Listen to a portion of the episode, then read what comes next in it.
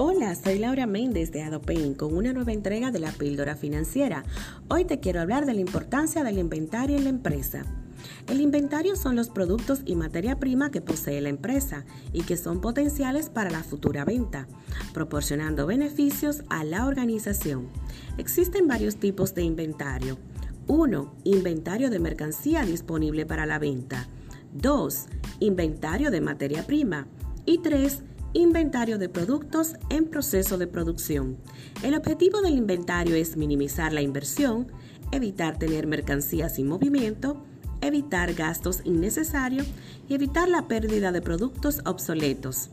Llevando un inventario en la empresa, podemos saber qué producto tiene mayor rotación, cuál tiene mejor rentabilidad y cuáles son los de preferencias del consumidor.